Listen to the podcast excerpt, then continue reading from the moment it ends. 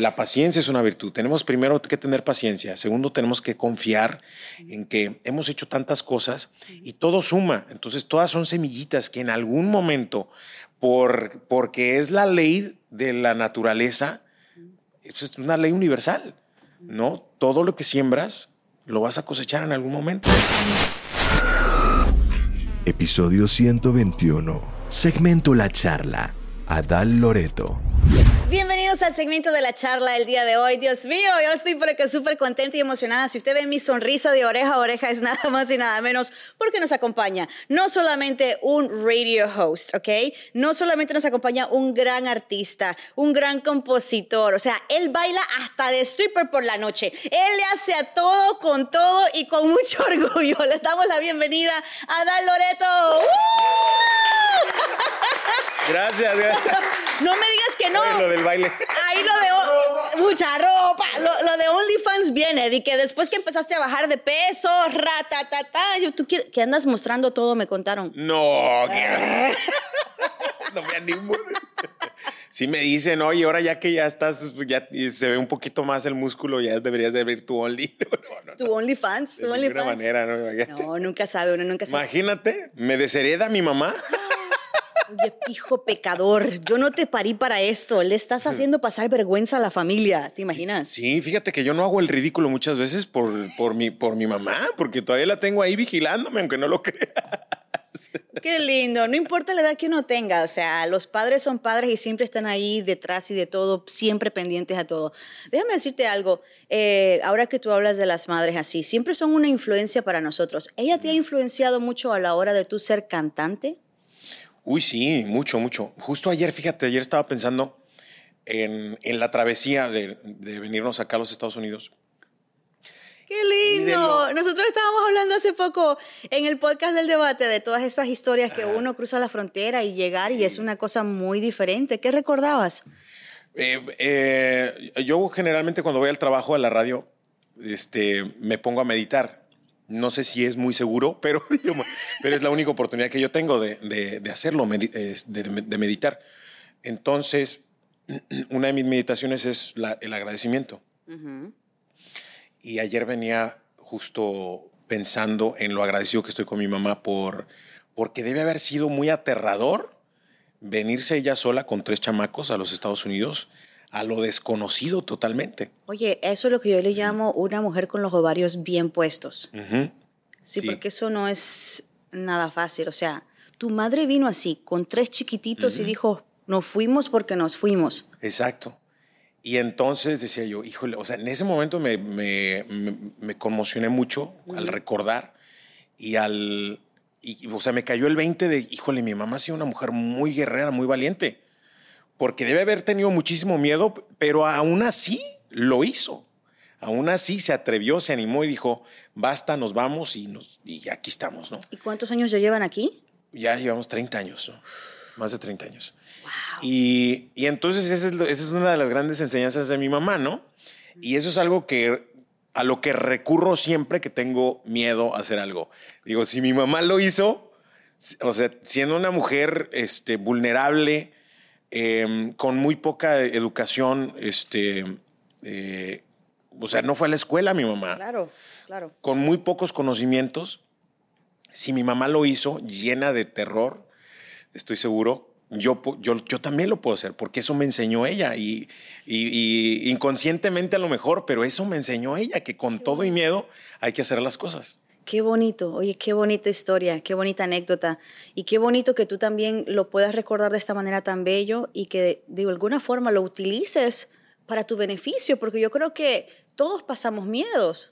O sea, a la hora de hacer un proyecto, a la hora de tú sacar algo, música nueva, a la hora de subirte a un escenario donde has llenado escenarios desde muchísima gente hasta 10 personas, me contó, él me lo contó. O sea, ¿qué es lo más poquito que tú le has cantado de crowd y qué es lo más grande que tú has cantado en crowd?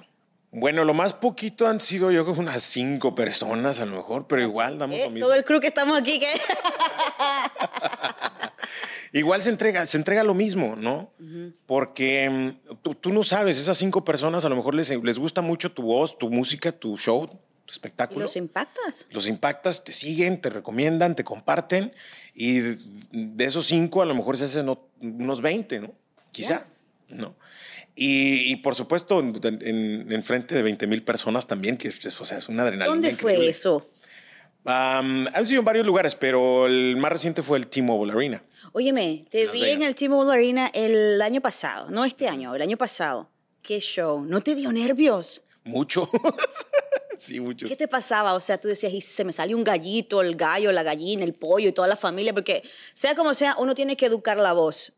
Y, y a veces uno tiene fallos, te da gripe. O sea, ¿cómo le haces? O estás afónico. Ahorita, por ejemplo, ando afónico. Grabé 20 mil programas el fin de semana, entonces estoy afónico. Em, y justo esa, ese, ese, esa semana del, del T-Mobile, había grabado muchísimo, entonces estaba yo súper afónico y ¿cómo le voy a hacer? ¿Cómo le voy a hacer? Pero me doy cuenta que también es algo psicológico, ¿no? Entonces ya una vez que estás en el escenario, la adrenalina y entonces ya colocas la voz como tiene que ser porque ya, o sea, ya tienes esa responsabilidad encima y lo tienes que hacer porque lo tienes que hacer. Si se te sale, que sí se me ha salido, que se me ha ido la letra, por supuesto, ¿no? Ahora ya tienen todos los artistas, todos los cantantes un teleprompter, ¿no? Para si, si te va la letra.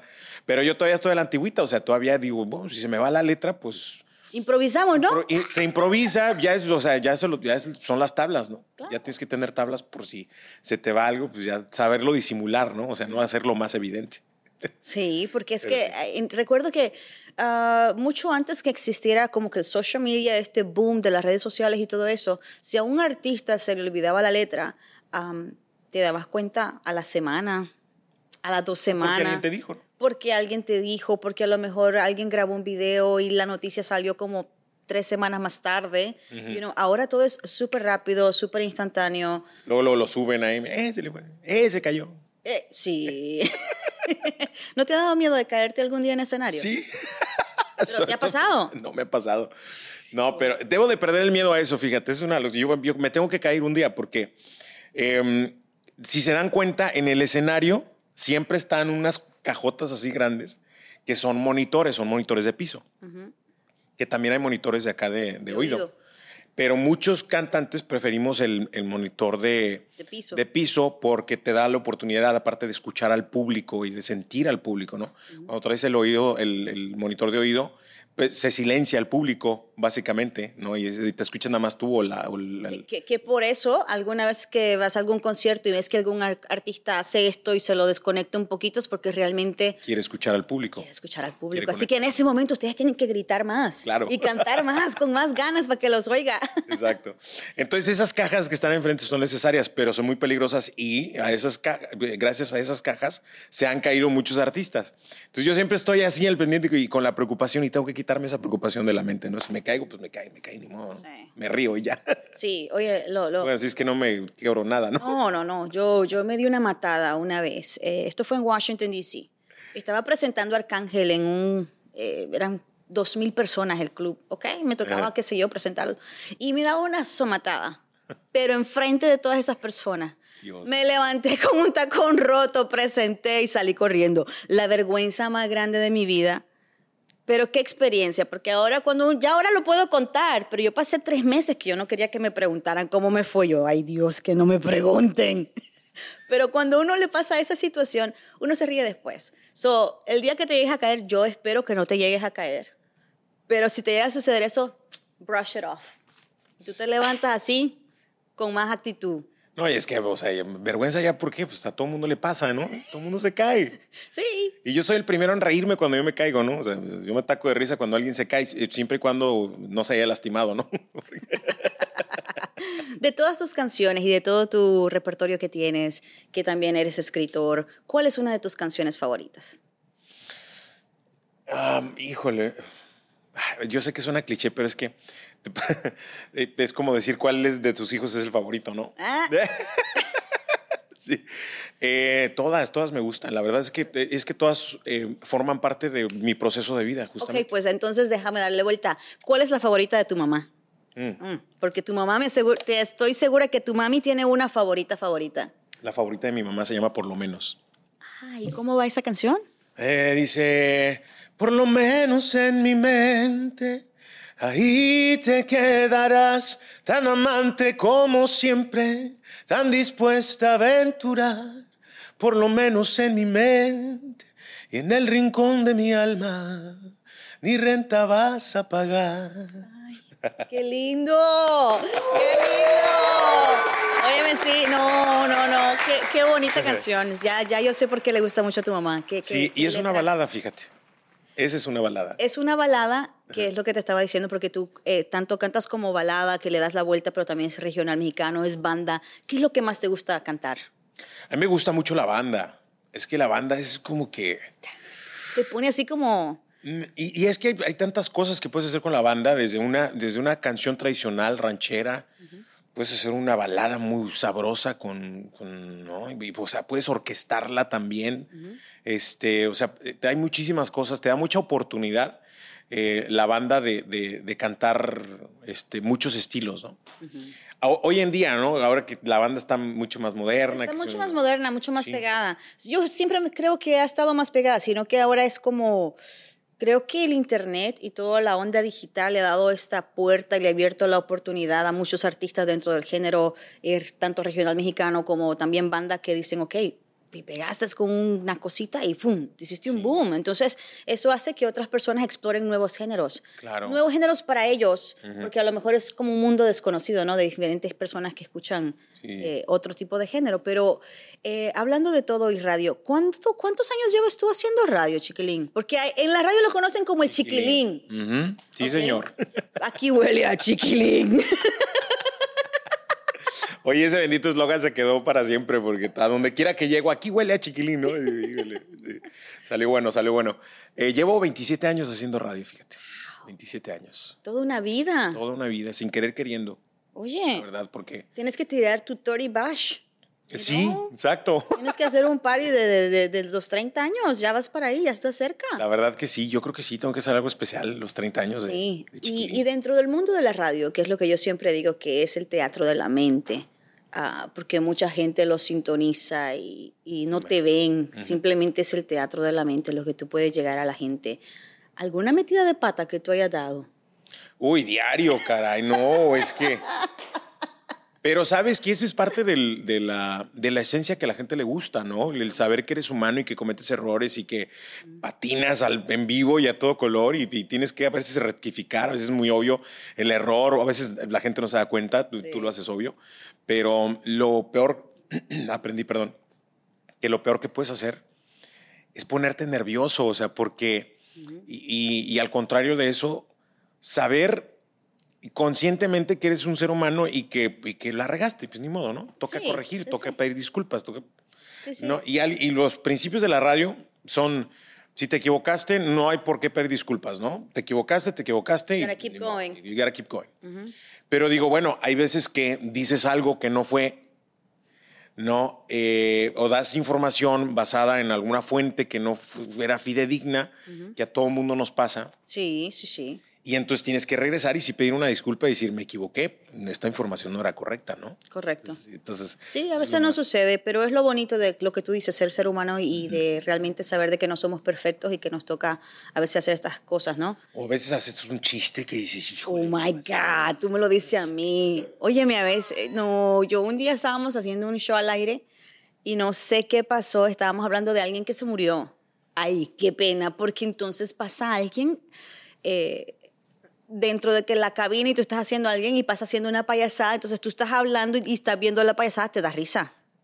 Claro. Óyeme, qué pena. Porque estábamos hablando de una muerte y yo me estaba muriendo de la risa y yo, discúlpeme. Y yo, yo ni me acuerdo cuál era, quién era la persona que se estaba muriendo o que se había muerto, pero me estaban haciendo una payasada y yo estaba hablando al aire y yo decía, disculpen, es que tengo aquí un muchacho que está haciendo esto y lo otro, lo otro. O sea, tuve que describirlo para que pudieran entender por qué yo me cagaba de la risa. A veces es Porque inevitable. es que a veces, sí, porque no es, o sea, no es agradable reírse de la muerte de alguien, ¿no? Entonces es como que, dijeron, Claro. óyeme, pero que esta tipa tan insensible, yo no, es que a veces los compañeros hacen unas bromas a uno para que uno le embarre. Sí. No, si yo te contara, es que no es apropiado decir ni siquiera los chistes que he hecho. Pero, pero espérate, tú empezaste, ahora, ahora yo me quedé pensando, ¿tú empezaste haciendo radio primero o empezaste cantando primero? ¿Qué vino primero, el pollito o la gallina? Primero fue la música. Ah, ¿en serio? Sí, Yo es- pensé que era al revés. No, no, no. No, yo, yo empecé haciendo música. pero De hecho, la radio fue- es una coincidencia muy, muy grata. Pero tú sabes que dicen que las personas que hacen radio son frustrados músicos, músicos frustrados. Bueno, Cantantes frustrados. lo que, lo que pasa es que la carrera de radio es tan demandante que, o sea, meterse en una bronca como yo, o sea, yo porque te digo que soy terco, ¿no? Pero es que, eh, o sea, ¿cuántos compañeros no han, no han también hecho carreras paralelas en de radio y música? Y al final, pues se dan cuenta, nos damos cuenta que es muy difícil. Sí. Es un desgaste no solamente físico, emocional también, muy emocional. Este es un desgaste emocional increíble, lo que la gente no se puede imaginar. Porque tienes que cuidar, o sea, lo que te da de comer y, y aparte también eh, hacer tu propio proyecto en la música y cuidarlo también porque de- de- en algún momento despunta. Sí. Tienes que estar preparado, ¿no? Y, y estos son, son proyectos que le cuestan lágrimas. ¿Tú alguna vez has decidido y dijiste, no, yo tiro la toalla aquí porque ya yo no vuelvo a hacer música? Todos los días. Todos los días, sobre todo cuando te encuentras con, con muchos desafíos, muchas trabas y, y este y nomás no revienta y no. Entonces toca, me toca trabajarse mental y emocionalmente todos los días. Por eso hago meditación todos los días, porque, porque si no me vuelvo loco, imagínate, ¿no? Sí. Entonces, cuando estoy en el radio, tengo que dar todo lo de mí y a veces tengo, y tengo que olvidarme de lo de la música. Y saliendo de la radio, voy hago mis proyectos con la música. A veces salgo con la voz súper cansada que no puedo ni grabar música porque, porque he grabado pro- programas en la radio. Entonces, entonces, también tengo que tener terapia para mi garganta porque y vocalizar y un coaching y un coach de, de voz porque Oye, Por- oye, ustedes piensan que esto es buena suerte y que este muchacho nada más se mira. No, esto es mucho trabajo. Mucho trabajo. Mucho trabajo. Aparte de la apariencia física, que, que también tienes que cuidar tu, o sea, tu, tu forma de, Sí, de verte, ¿no? O sea, cómo te ves. sí. Eh, y bueno, vaya, eso es una elección personal, ¿no? Porque me hace sentir mejor, ¿no? Pero, o sea, no, o sea, el, el físico no debe importar, ¿verdad? O sea, No, la no apariencia debería. física no debe importar. No debe importar tanto, pero sí yo creo que Pero es lo sí. que tú dices. O sea, tú lo haces porque es tu opción, es, es tu decisión y tú dices, quiero hacer esto para, qué sé yo, y sentirte mejor. Es una Sí, cosa que exacto. tú dices para Sí, sentirte mejor. Pero bueno, eh, para contestar tu pregunta, yo empecé primero en la música. ¿A qué edad? Am, empecé a estudiar música a los 11 años. Y eso fue gra- gracias a mi maestra de música que me dijo, ah, como que te veo dotes de, de músico. Me, ens- me enseñó un poquito de guitarra. Eh, ¿Solo tocas guitarra? Un poquito, un poquito, sí. ¿Algún otro instrumento? Eh, la flauta, que eso es lo que, lo, o sea, lo que te enseñan en la escuela, ¿no? Ah. Pero gracias a la flauta aprendí música, aprendí. Aquí alguien quiere que le enseñe a tocar la flauta. Mentira. Mentira, mentira. Mira, mira el. No, no, mentira, muchacho. En privado eh, cuidado, cuidado. Eh, ustedes sí que sí, eh. Aquí no tienen vergüenza. No se pasen con el invitado. Sí. No, este, también sé tocar la trompeta. No, es- Pero qué bueno, o sea, hay tantos instrumentos allá afuera y yo creo que la mayoría de los músicos eh, deberían de tocar un- algún instrumento. Hay personas que simplemente son cantantes y luego dicen, ok, ahora voy a empezar a tocar un instrumento. Claro. Y en- hay casos como tú que, bueno, empezaste tocando un instrumento y ahí fue que te gustó. Sobre todo te apoya por la composición, ¿no? Porque es, es- está más padre tener un instrumento que te acompaña a la hora de, de estar escribiendo letra, ¿no? ¿Algún ídolo que tú tengas como que digas, wow, realmente la, la música de este artista me influyó muchísimo a donde estoy? Em, bueno, ídolos tal, como tal no, pero sí admiro mucha gente desde, desde que recuerdo la música de Camilo Sexto. Camilo Sexto. Sexto, Sexto. ¿Sesto? Camilo Sí, Sesto. Camilo Sesto. Ujú. que escuchaba mucho mi mamá. Juan Gabriel, por supuesto. Em, este, Arjona, Sanz, o sea, ya yéndome de otro lado, de la balada. Em, Joan Sebastián, ya dije Joan Sebastián. No, no, no, no lo dijiste, Sebastián. pero sí, Joan Sebastián es. Marco Antonio Solís. Mi sueño es que un día por lo menos me haga una canción Marco Antonio Solís. Vamos, vamos. ¿Eh? Claro que sí. Sí, Hay y lo que- conozco, y lo conozco, y, eh, pero yo soy muy retraído, nunca me animo a decirle, Pues maestro, dile- hágame una, una canción, No. hágame una canción, por favor, Por favor, maestro. hágame una canción. Uno nunca sabe. Tú sabes que yo he aprendido eh, en estos últimos días que el que no llora no mama. Hay que pedir, hay que pedir. ¿Usted quiere ¿Por algo? eso están llorando? No. Ay, cuidado con este. Este equipo mío no tiene nada de respeto. Pero sabes que realmente uno a veces tiene que pedírselo a alguien, pedirlo al universo. Como dice por ahí un amigo filósofo, gran filósofo que conozco que se llama Milo, que dice que uno va por el sí. Uno sabe que cuando uno va a pedir algo le van a decir que no. Uno ya lo sabe. Es ¿Conocen a Milo? No. Milo uno va- pero van por el sí. Uno tiene que ir por ese sí. Hay que buscar ese sí a como se dé la forma. Pero deberías de, de darle un approach, ¿no? Yo creo que en el- sí, en algún momento, en algún momento.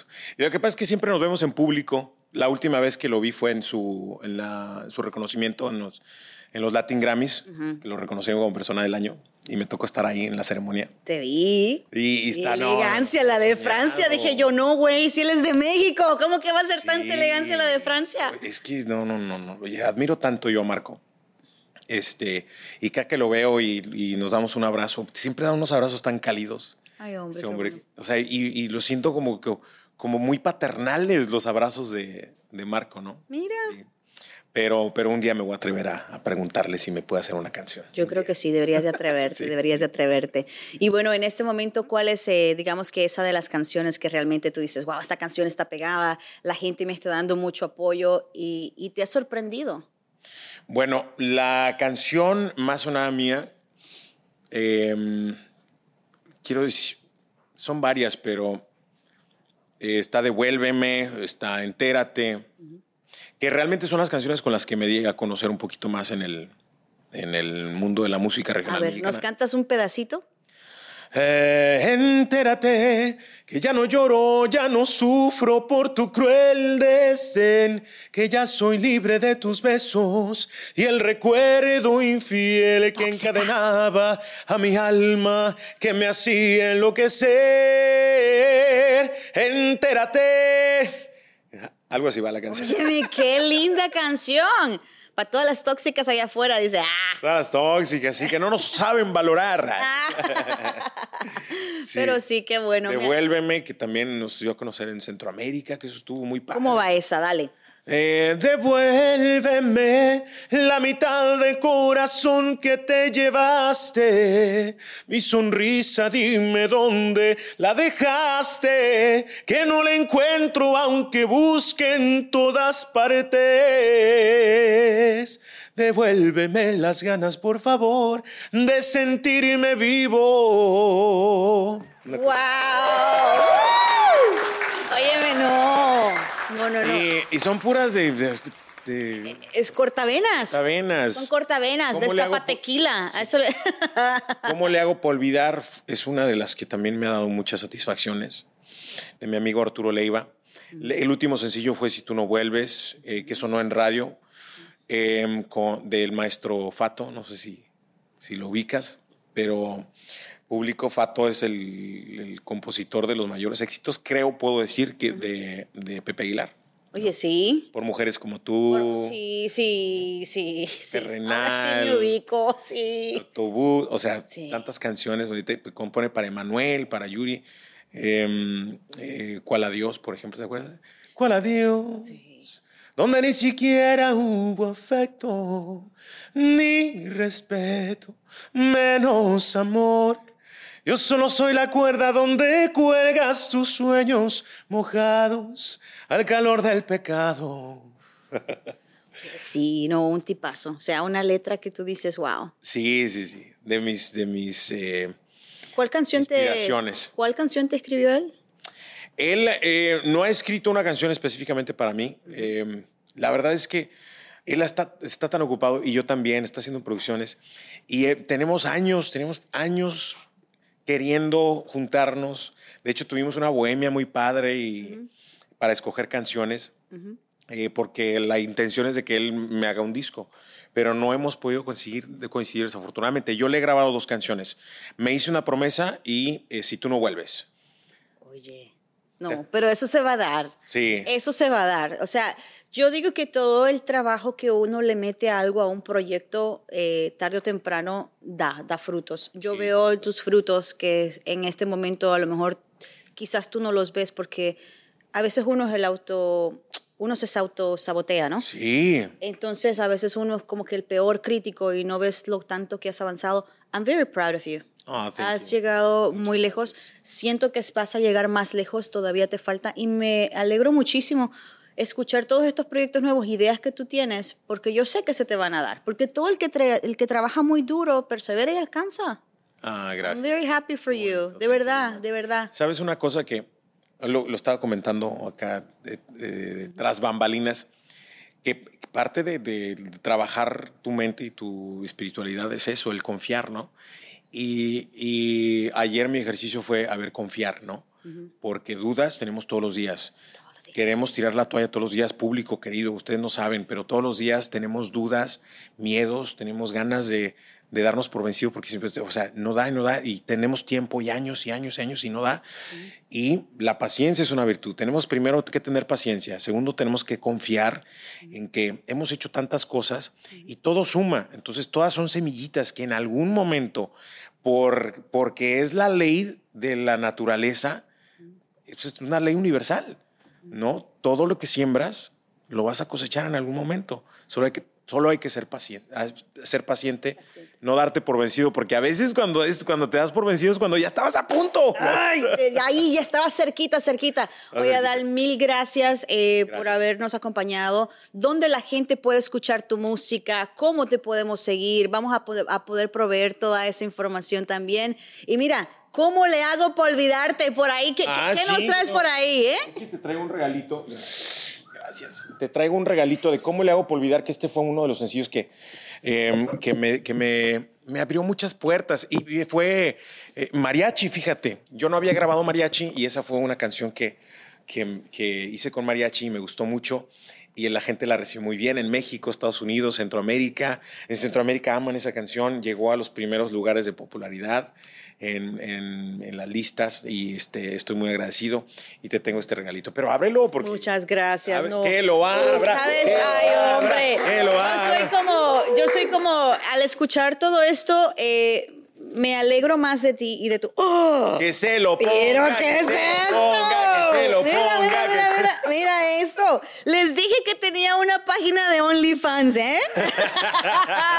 les dije, les dije, les dije. Pero ¿qué es esto? Oye, Adal, súper cool. ¿Cómo le hago para olvidarte? Oye, aquí está. Vamos a también a compartir el link. No mames, dije por ahí, pero mira, un casetito de estos que no existen ya. Ah, Sí, sí, sí. Como un ¡Qué recuerdo. lindo! This is so cute. Y por supuesto, de todos estos, la parte B era la mejor. O sea, este es un TBT. Para alguien que no sabe, cuando son los Throwback Thursdays, este es un TBT. ¿Es un TBT? Este es un TBT. eh, wow, I gotta keep this one. Yes. Thank you so much. Y sí tiene el audio, ¿eh? Sí tiene, no nada más de Ah, no, nada sí más tiene- es de- No, sí tiene el audio. Mira esto. Ese es un mezcalito para cuando te acechen las penas, órale, mezcalito. Bueno, este, ¿será que alguien nos hace el favor de abrirnos esto? ¿Será que alguien nos hace el favor de abrirnos esto? Toma, chiqui, y nos das aquí un shot, pues porque... Sí, hay que brindar. Si, que tú que me lo has traído, vamos a brindar. Hay que brindar porque yo también me siento muy orgulloso de ti. La verdad es que... eh, Ay, no, yo más público- de ti. Público, eh, en este ambiente de verdad es, es, es tan agradecido cuando uno conoce personas que, que son buena vibra, que son este, eh, buenos compañeros, que son buenos amigos y que las demuestran, ¿no? Que no solamente te dicen, ay, sí, ahí estoy para apoyarte, ¿no? Que sino que se, se demuestra. Entonces yo te agradezco mucho y me siento muy orgulloso por este proyecto que tienes Ay, y no, estoy gracias. seguro que Es te va, casa. te está yendo muy bien y te va a ir todavía mejor y vas a explotar en redes sociales y en- en, todos lados porque No, eres una mujer trabajadora, una mamá, una esposa. Óyeme, no es fácil hacerlo de todo, pero aquí tenemos un crew súper espectacular. Nos vamos a dar un traguito y con esto cerramos. Algo que tú quieras decirle a la gente. Eh, vamos a compartir, guys, eh, en la parte de abajo de aquí todos los links para que ustedes puedan escuchar la música de... Entra, mijo, no tengas pena. Para que ustedes puedan escuchar la música de Adal Loreto. Eh, también vamos a compartir ahí sus videos chéveres para que ustedes lo puedan ver. Ah, claro, ustedes van a ver su escena como actor y todo eso. Óyeme. Óyeme. También le hacemos a la actuación un poquito. Ah, para que vean. Un poquito. A ver, oígame. Mezcalito. O sea, ustedes hasta ahí, porque tú sabes que este. eh, tengo, tengo, que llegar a casa, muchacho. Sí. Ahorita pídanme un taxi. Este segmento es traído a ti gracias a Premium Energy Solutions. Forma parte de nuestro equipo. Visita premiumenergysolutionsinc.com. Muy bello, dice Adal Loreto. El caballito. El caballito. ¿Cómo es? ¿Para arriba, para adentro? Es arriba, abajo, al centro y para adentro. Pero espérate, este, el, mezcal generalmente se toma con naranjita y con, con tajín, ¿no? Eh, y es un este, digestivo, o sea, se puede tomar como digestivo, pero también te lo puedes tomar cuando tengas alguna pena y quieras olvidarla. ¿no? Así es que, eh, pero en esta ocasión nos lo vamos a tomar para celebrar la vida, para celebrar los triunfos, para celebrar todos los desafíos que hemos tenido en la vida y todos los que vienen también y que, eh, que Dios Padre nos dé la fuerza también y la interesa para, para mm, eh, saber manejar tantas cosas que, que, vienen por añadidura con todo el trabajo que hacemos todos los días. Sí. Arriba. Arriba, abajo, al centro y para adentro, salud. Cheers, cheers. Me van a ver hacer la cara así como, aquí voy, pero con mucho gusto, ¿eh? de verdad, mucha salud, bendiciones y gracias también a todos los chicos que siempre están aquí trabajando. Eh, nos fuimos, bye, salud, Rafa, salud. Eso.